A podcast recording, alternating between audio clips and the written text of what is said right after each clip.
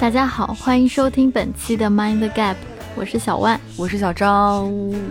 哎，这个尾音，这个不是我们制造的效果，是小张本人的技能，就就是非常的雀跃，因为我们已经呃一个多月没有更新了，这是我们停更时间最长的一次。对，就是大家三月好发布的时候应该是三月了吧？对，然后想问一下小万，就是在和这个听众朋友们没有。没有见面的，好像本来也没有见面啊。你，但你们知道我在说什么？对，没有见面的这一个半月里面，你现在想对我们的听众朋友们说点什么呢？就是说，嗯，大家好，我想死你们了吗之类的？你要等我说这句吗？你，你就是把我想说的说了。我本来想说，如果你反问我，我就说观众朋友们，我想死你们了。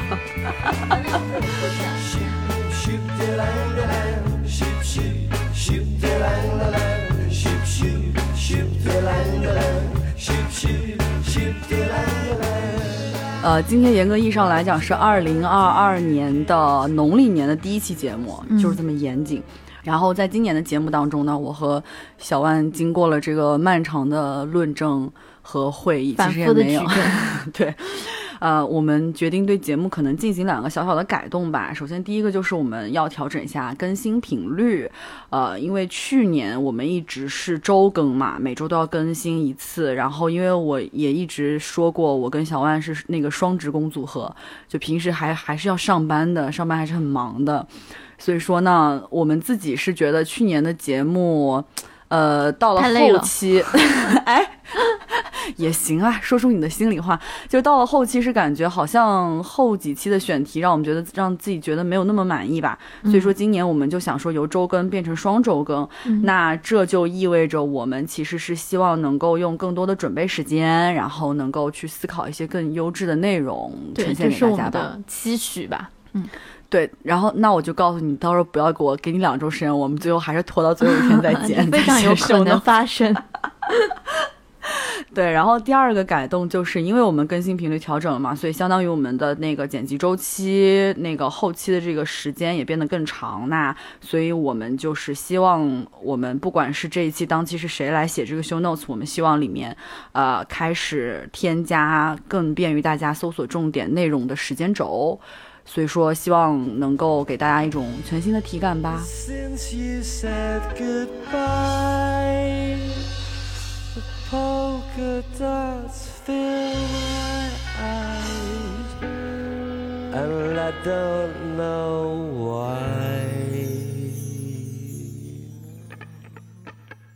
本期的话题呢，其实是我们想要来聊一聊跟失败相关的一些东西。开年就好丧啊！不但我觉得不是这样的，没有失败哪来的成功，对不对？所以今年我们先把失败这事儿讲透了，剩下就都是成功的事儿了。就是听完失败这一期的人，今年不会再失败。对，我告诉你们，你们的好日子都在后面。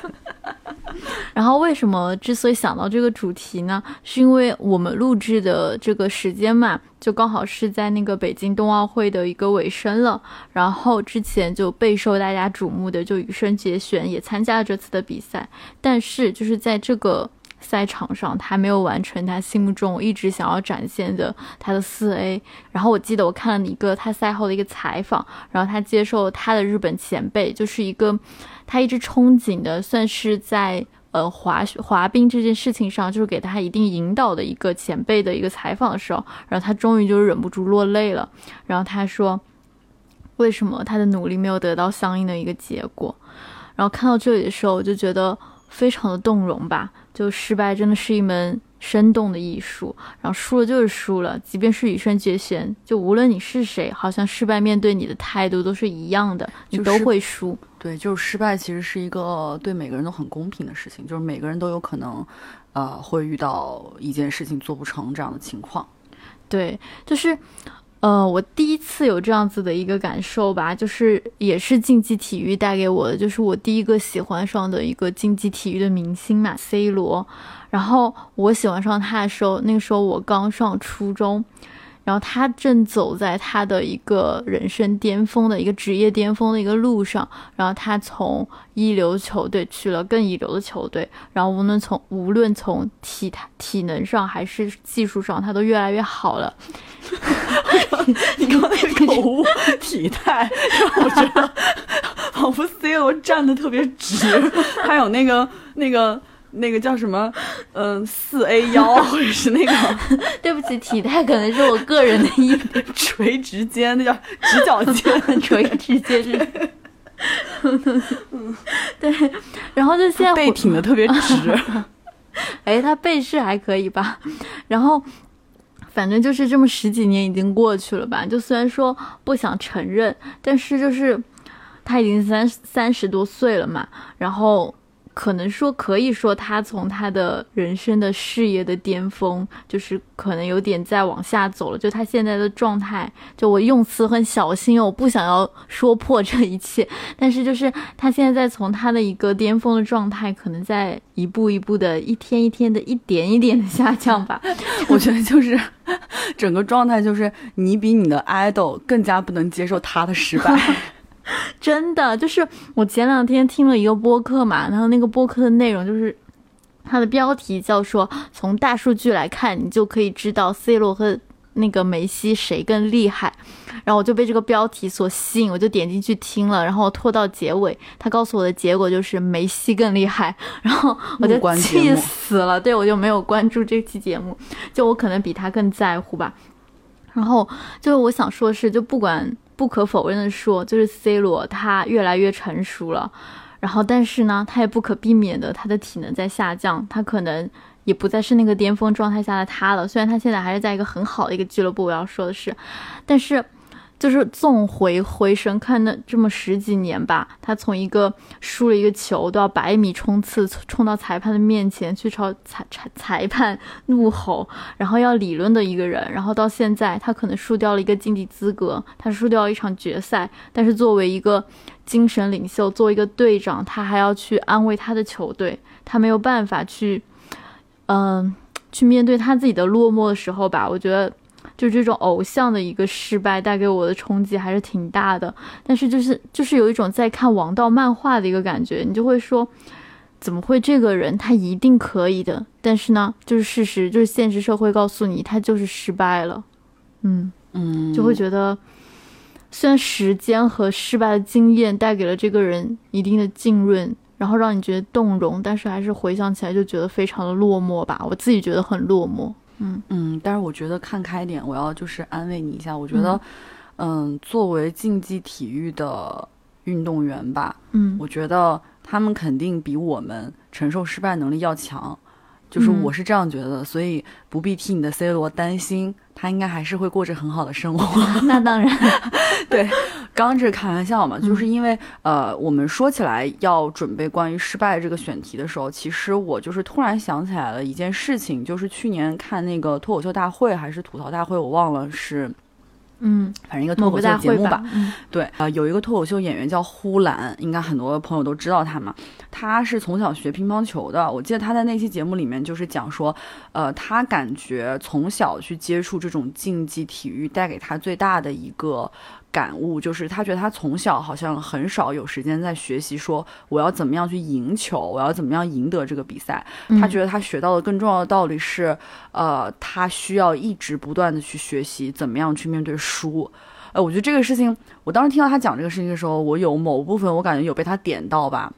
嗯，就我突然回溯自己的成长过程，我觉得自己有时候为什么可能很难接受失败。呃，很喜欢撞南墙，然后面对失败，我总是好像找不到非常妥当的处理方法，是不是意味着呃不不是不是因为就是可能我我的成长环节里面少了一环竞技体育？真的，我觉得这个很重要。就是我甚至就最近开始跟朋友讨论说，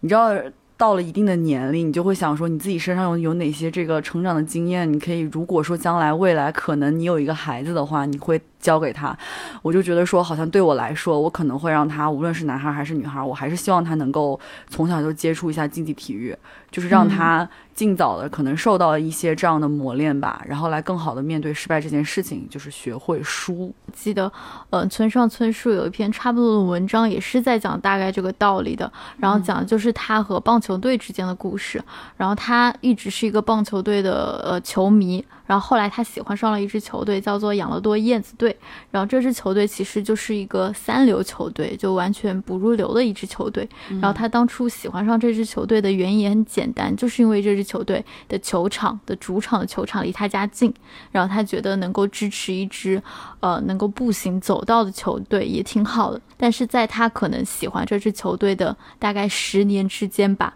这支球队就一直在输球，然后所以说他后来就总结了他安慰自己的一段话，就是说他觉得。呃，真正的智慧不是掌握如何胜过对方，而是如何赢得漂亮。就可能因为他输的漂亮，如何输的漂亮，对对对。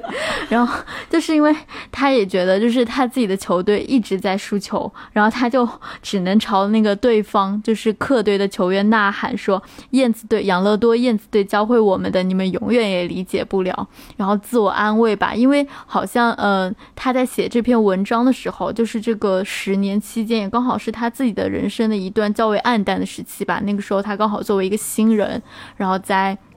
嗯，算是刚刚开始自己的旅程吧。对，嗯，就我觉得这个事情让我非常有画面，好日剧哦，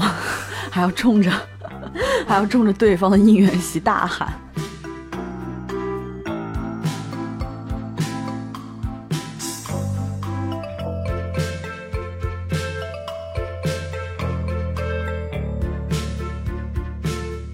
说到这里，如果来讨论一下到底什么东西叫做失败了，叫做什么是失败的话，那除了我们刚刚提到的，都是一些竞技体育里面的场景嘛，因为它是一个比较客观的一个语境下，会有输赢有结果，嗯，它有一个衡量标准，会给你打一个分数，或者说你有对手，对手是否把你打败了这种。我其实有时候我在总结我个人的一些成长案例，我有无一些失败的一些个体化的案例的时候，我发现比较难举出比比较适当的例子的一个原因，并不是说我就是一个经常成功的人哦，而是说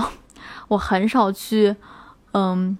参与一些可能会失败的事情。想到这里，我就会觉得有点沮丧，哎，就是嗯，我觉得。在某种层面上来说的话，那失败它其实背后的含义是不是可以表达说，他曾经有过机会和有过勇气去接近过成功，正是如此，他才可能会有失败的可能性吧，对吗？比如说我现在我不能说我想要去参加奥运会，但是我失败了，因为这么说就会很奇怪。那如果我这么说的话，那它背后的含义就是我曾经能够去参加。但是我，呃，最后的结果是失败了吧？嗯嗯，因为你刚才说到关于失败的定义嘛，嗯，我是觉得好像在我看来，就是失败的定义对每个人其实不太一样，或者说是其实比较开放的吧。嗯，因为词典上肯定对这个词有一个非常明确的释义，但是现实生活中我们会发现，就比如说啊，就是跳开竞技体育这个领域的话，就当有人提到说，哎，我刚刚结束了一段婚姻，我觉得我那段婚姻失败了，那这个时候朋友们可能都会冲上去安慰他说，就是。你不能说你的婚姻失败了，就这段感情只不过是它结束了。嗯，就是我是觉得，之所以失败这个概念其实有点儿有意思，我觉得正是因为它其实是一个挺复杂，而且仁者见仁，智者见智的概念吧。所以我们对于失败这件事才会有更多讨论的空间。但是我理解你刚刚说的意思，就是你说，呃，失败其实。呃，在某种程度上表示你曾经有机会和勇气去追求这件事情，所以你你就是感觉失败其实也是，就代表曾经拥有是一种福气。呃，我觉得可以这么说，因为很多时候我或者说其他人，我们很多时候没有办法说自己失败了，是因为。我都没有这个机会去尝试过，我心中无梦，我怎么追梦呀？就这种感觉吧。嗯，哎，你这让我想起来，因为最近不是冬奥会嘛，然后我前段时间去长白山滑雪，刚好每天晚上滑完了之后，我就回去看电视嘛。嗯，然后最近。基本上电视上面播的电视节目，其实也都是跟一些冰雪项目或者运动员相关的嘛。我就看见那个安徽卫视在放那个一个节目，就是主持人就去到那个张家豪的家里嘛。张家豪其实今年也是出现在大家视野范围之内啊，但恰恰不是因为他成功了，而是可能从某种程度上来讲，他的一个阶段性的目标是失败了。我觉得我在电视上看到他这档节目的时候，我看完之后，我觉得我对于张家豪的这个动容。就是并不比看到那个苏一鸣和谷爱凌的成功的时候来的少吧。就是首先他是一个什么样的人呢？就是这这当然是对于这个不熟悉他的可能听众做一个解释啊，就是他其实是。呃，自己去世界各地单打独斗的去比赛攒积分，然后希望凭借自己的一己之力去冲击奥奥运会的。但是今年他就是没有成功。今年我们大多数看到他的时候，他都是坐在那个直播间里面做解说嘛。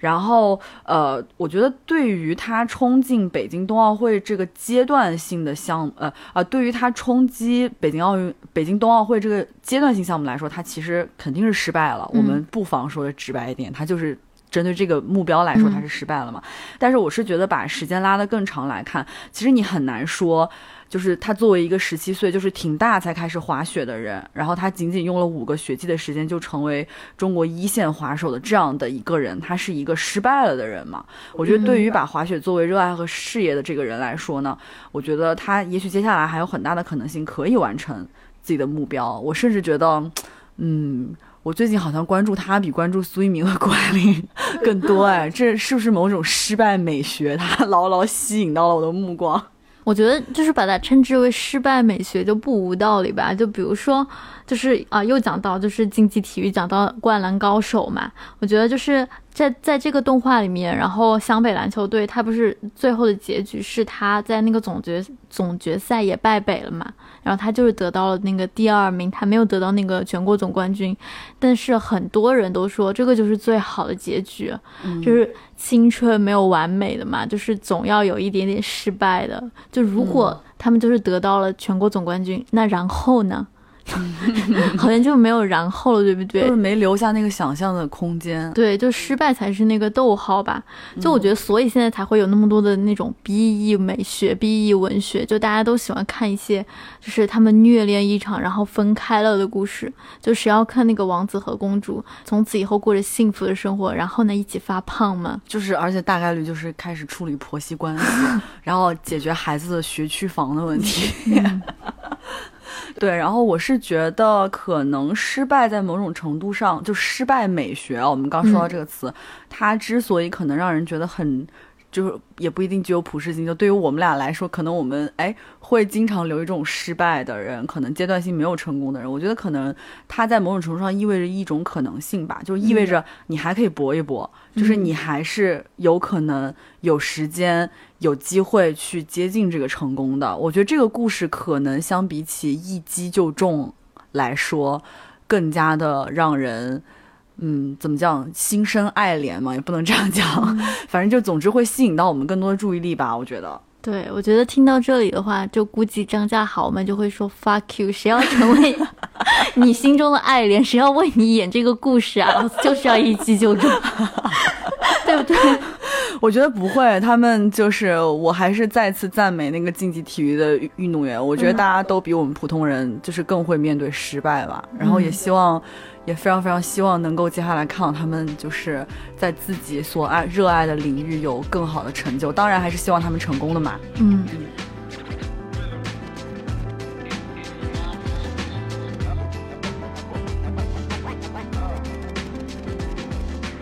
我觉得他们有一点就是相对于嗯很多的普通人来说，他们有一点就是幸运的，就是他们在一个有输有赢的赛道里嘛。我们刚刚提到的，但是。可能对比大部分的人来说，我们都知道我们的人生就不是一个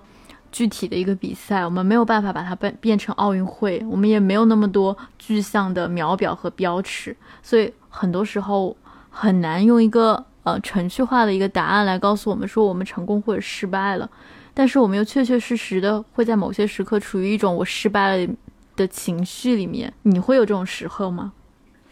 就是因为这个就要讲到自己可能呃无限趋近于失败的这个时刻跟事例了嘛。嗯。然后，因为我们想要讨论失败这个问题，是其实我们上一周就说了嘛，所以说我昨天晚上在基于这个失败想选题的时候，我就是思路飘散嘛，因为想到做 Mind Gap，我们不是有对今年可能特定我们想要做的那期节目有一些规划嘛？嗯就比如说我跟小万其实很喜欢黄伟文，这个算是个提前预告。嗯 就我们很喜欢 Wyman，我们我们很喜欢他写的歌词嘛。然后呃，本来想说到了今年五月他生日的时的时候，我们可能想做一个跟他音乐相关的这样的一个、嗯一个选题嘛。我就是发散到这儿了，我就是对你看，我就是无论在想什么，就时时刻刻操心着我们 Mind Gap 的发展大计。我就是想到就是黄伟文这个，我就想说，那如果我们要聊这个话题的话，他哪首歌是最触动我的呢？如果要是让我来说的话，我就突然想到，呃，算是我听的我的粤语歌启蒙吧，就是叫奇若李维斯回信这首歌。嗯然后这首歌是黄伟文写给薛凯琪的嘛，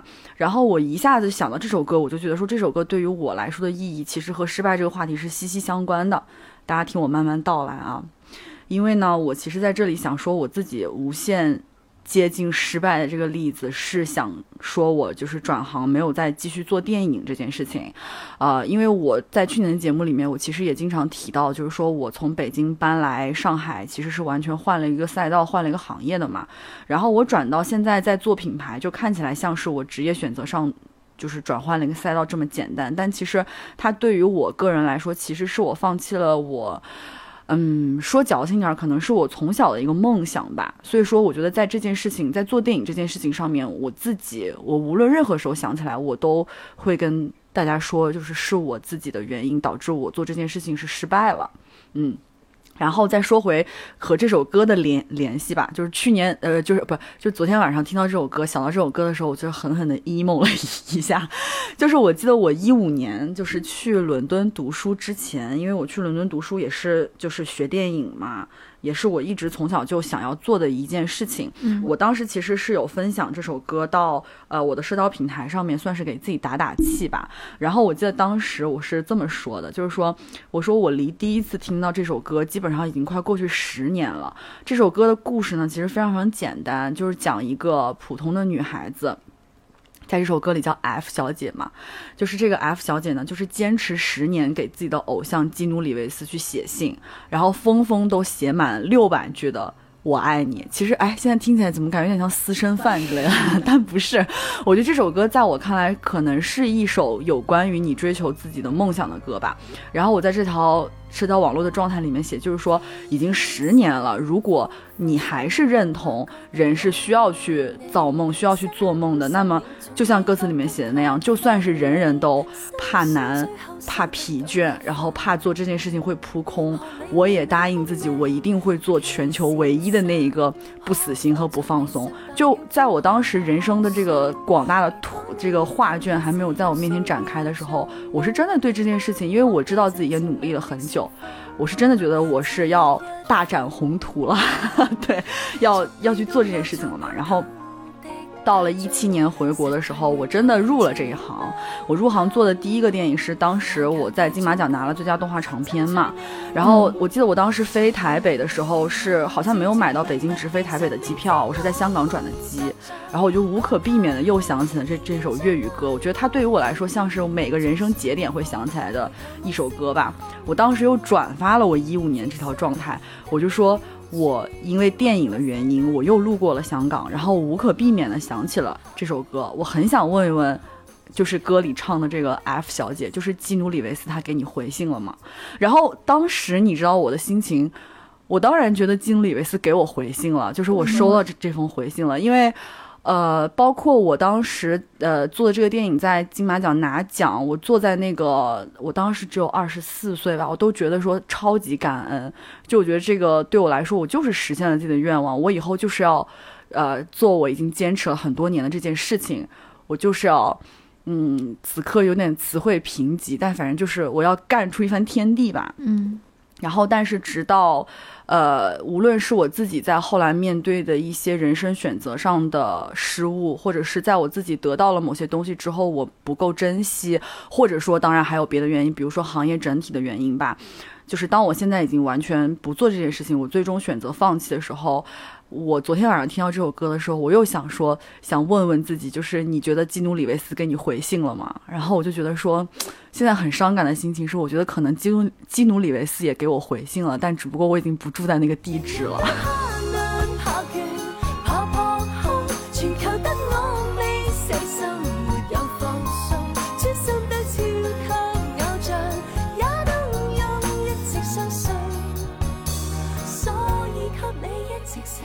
兜了这么大一圈呢，其实就是，呃，我其实觉得在这件事情上面，呃，包括我刚才跟小万在私下聊的时候，我也说，我当时呃没有办法继续做电影，从北京走的时候，我其实经历了一段非常长时间的挣扎的，我其实很难过的，因为我在我觉得在对这件事情上面，我多少有一点不懂得变通，然后有一点不撞南墙不撞南墙不回头吧，某某种程度上来讲，我是一个不太会。呃，面对失败和接受失败的人，然后说到这儿，我就还想想，我是不是说太多了？我可以继续说吗？你说，你说，请说。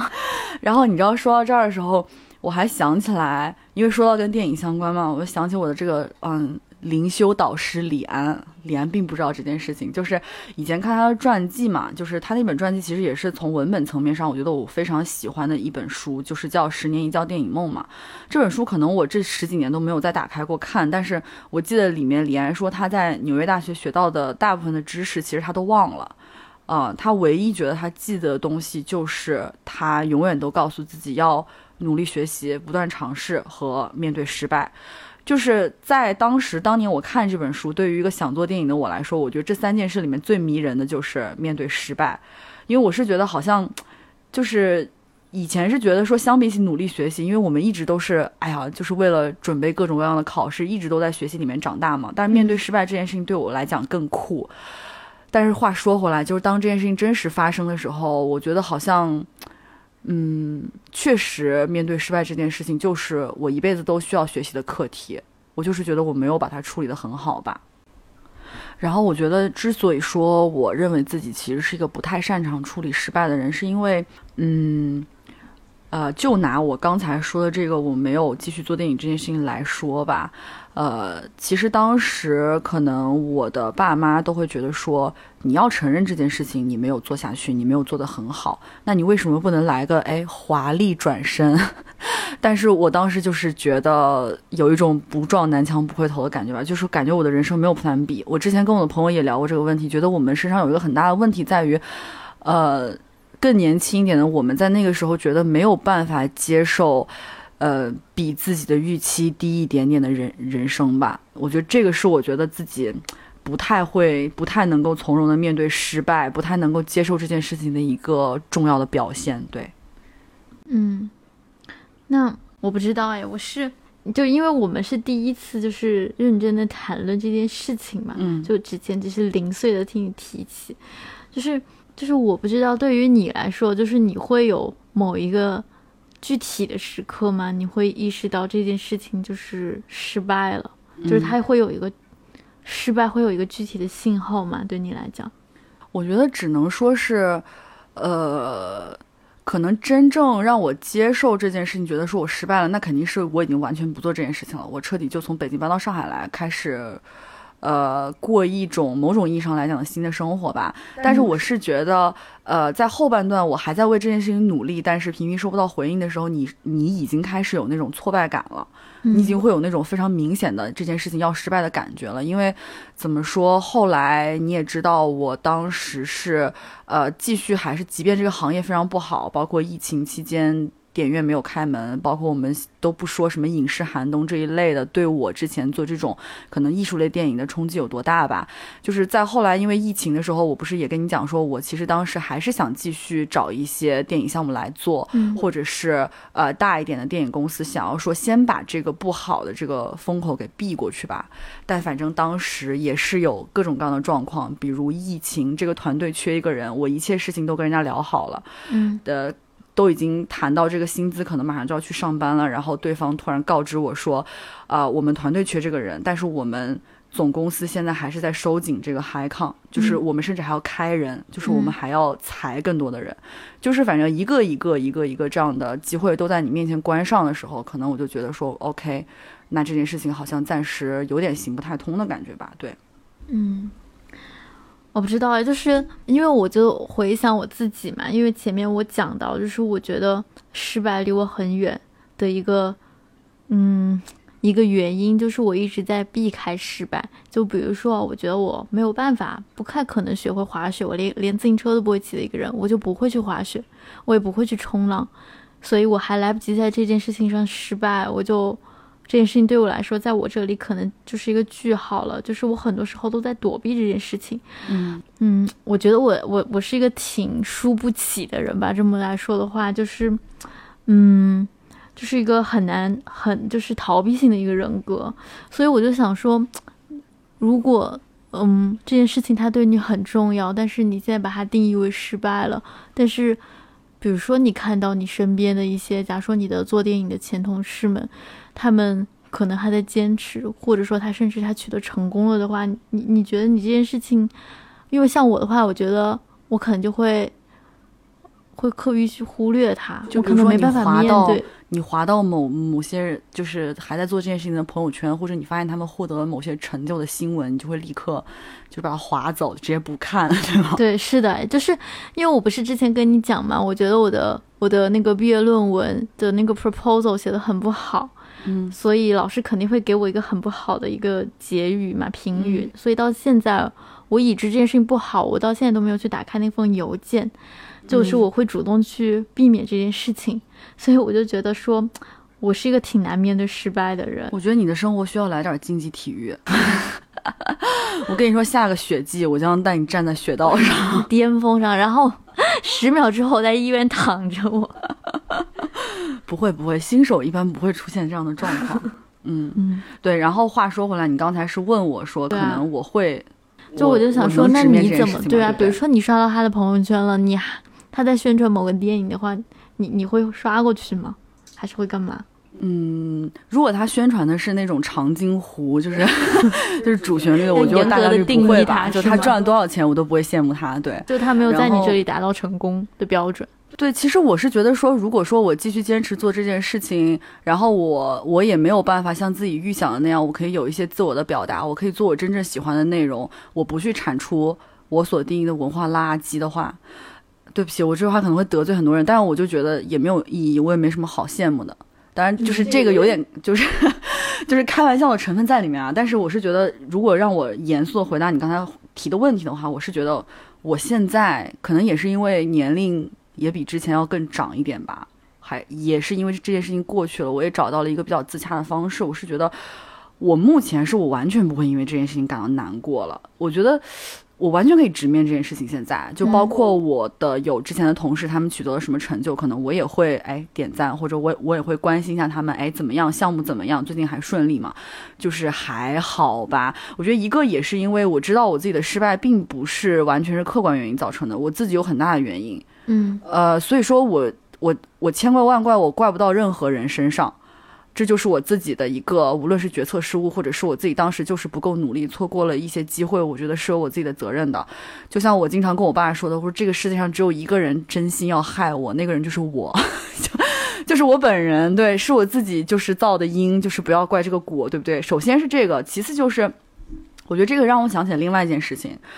就是关于这个要不要拿自己的失败状态跟人家成功做比较这件事情，因为你是知道我前一段感情的嘛，嗯，然后前一段感情的我的这个前的前前恋爱对象前男友呢，他其实跟我是一个行业的，而且他在这个行业里面，呃，比我要成功很多吧？不会是李安吧？嗯，差不多。我不配，我不配，我只能说对。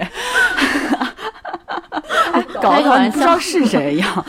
就然后怎么讲呢？就是我跟他这个恋情结束之后，我有很长一段时间里面都陷入在那种比较心态里面，因为我我会觉得说，嗯，我也没有再继续做这件事情了。那我看到他的成功，我会不会大受刺激呢？就那个时候，事实证明有一段这样的时间，我会觉得说我我我这辈子要如何去赶，如何去追追赶，才能够追赶上对方的，呃，某些成就吧。嗯，然后那个时候其实就是有一个朋友就跟我说，就是我的好朋友郑伊健，对我们经常打岳阳电话，就是就是经常了，快三十岁还在讨论一些巨婴问题，就是怎么办，又好难过这种事情。然后他当时听了我的困惑，他就觉得我就有点庸人自扰，他就说他觉得不是每一个人的人生都会有高光时刻，他就说我原来在的这个电影行业，他是会有高光时刻的，比如说我拿过奖，或者是。我我总会有那种哇万人瞩目的时刻。他说，可是每个普通人生活里面不会有这些时刻。他说，你把这些时刻忘了，就是所谓的我们后来看节目，黄志忠不是有一句话，就是说你扩大成功的标准，其实你可以赢的战场有很多。我朋友说，他说你也不要在这里跟我说你还要怎么怎么实现多么伟大的目标，你一定要成为上海最厉害的怎么怎么样。他说你大概率不可能。就是我朋友跟我讲，他说清醒清醒一点，我们都这个岁数了，就是。呃，你怎么去扩大所谓成功的这个呃扩大这个成功的标准呢？就是说，他说你为什么不能觉得你从日常生活当中你也能够有很多成功的让你觉得很快乐的时刻？比如说小张，你一直是一个爱晚睡的人，你为什么不能觉得，假如说你这周早睡早起，你就觉得很快乐？就从这些细小的当细小的事情当中吸取快乐，就是这种平凡的成功。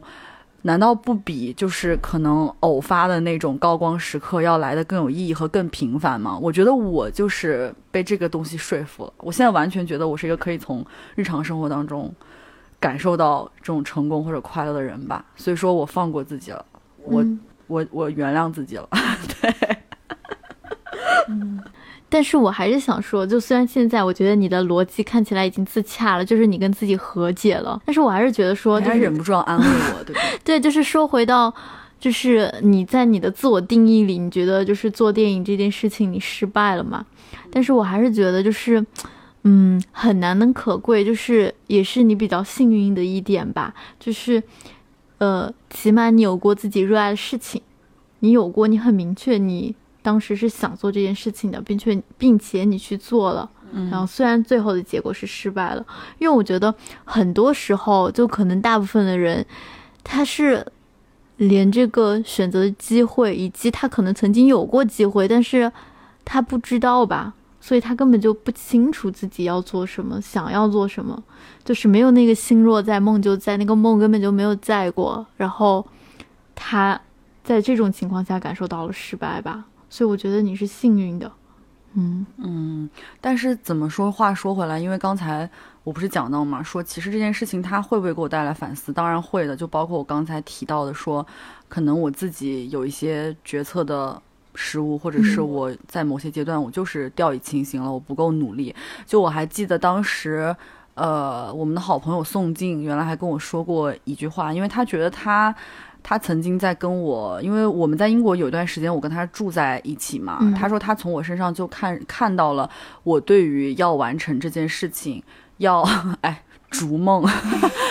的一种巨大的热情吧。他在跟我的交谈和我讲述到某些事情的状态，包括我实际的做法上面，他看到了这件事情。嗯，他会觉得说，即便我凭借自己的。就是这一腔热情也能够做到很多事情，但是在他看来，我当时是做了一些比较错误的决定。嗯嗯，他就会觉得说，其实如果说你早一点意识到这件事情就好了，你就不至于说最后可能会，唉，是总想叹气。就是可能现在来看的话，这个失败的代价有稍许有些有些大了，对吗？确实是因为，呃。还是那句话，很多事情不太能细讲。但是对于我个人而而言，我在二十八岁的时候决定不做这件事情，然后包括换一个城市生活，呃，几乎我感觉我的这个成年人的这个生涯 重新开始了。对，所以我们说失败要趁早。对，就像那个郭德纲原来说的，就是那个，你就是早点被人骂，你就早点接受到这种失败教育，不至于你到了六十岁之后在街上被人瞪一眼，你都气得当街要 猝死。然后好像那个，我还有个朋友，那个老冯说，他就是这些年以来，他终于对自己的人生产生一些悔意，首当其冲就是十八岁之前没有为爱流干眼泪，不然不至于现在还坐在这里为爱流泪。我觉得说的有道理，我觉得，呃，你这么想的话，我今年对自己的期许就是，我希望自己就是还能够。多输几回，对，就是 真的，就是我还能够有，嗯，有输的机会吧？对，嗯，你觉得是吗？我觉得是啊，但是我觉得你不用把它放在那种风险太大的，就是决定你个体命运的事情上。你可以尝试进行一些竞技体育，真的。比如说我去炒股，在赌我自己一夜暴富，赌他个输赢，赌他个明天会更好。你你把你所有的资产拿去澳门梭哈。尝试尝试一下失败的滋味，这里就是要播放刘欢那首歌，就看成败，人生豪迈，大不了就从头再来。我觉得当然不必，因为我等我坐牢的时候再放这首歌。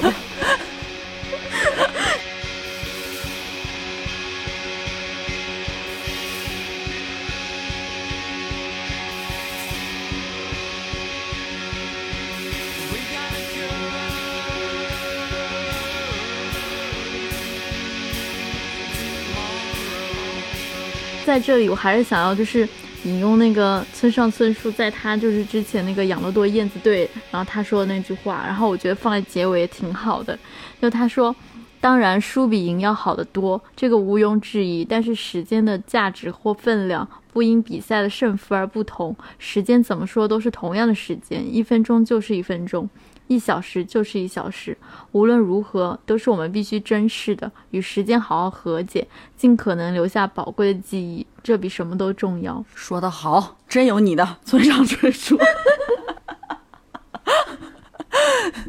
对。嗯，我觉得我今天很难过，我居然又在博客里面掏心窝子了。我今年本来对自己的要求是不要再，对吧，真情实感的暴露很多自己生活上面这个软弱和失败，但是无可避免的又开始掏心掏肺。对我想到你爸刚刚说的，他对我们播客的评价是这样，叫你不要笑的那么豪迈。对我爸是说，他觉得我再这样下去就没就没没救了。如果我在就是再在播客里面就是无意义的傻笑，他就会敲开我的房门暴打我。好吧，那本期节目就是这样了，感谢大家的收听，我们下期再见，拜拜，拜拜。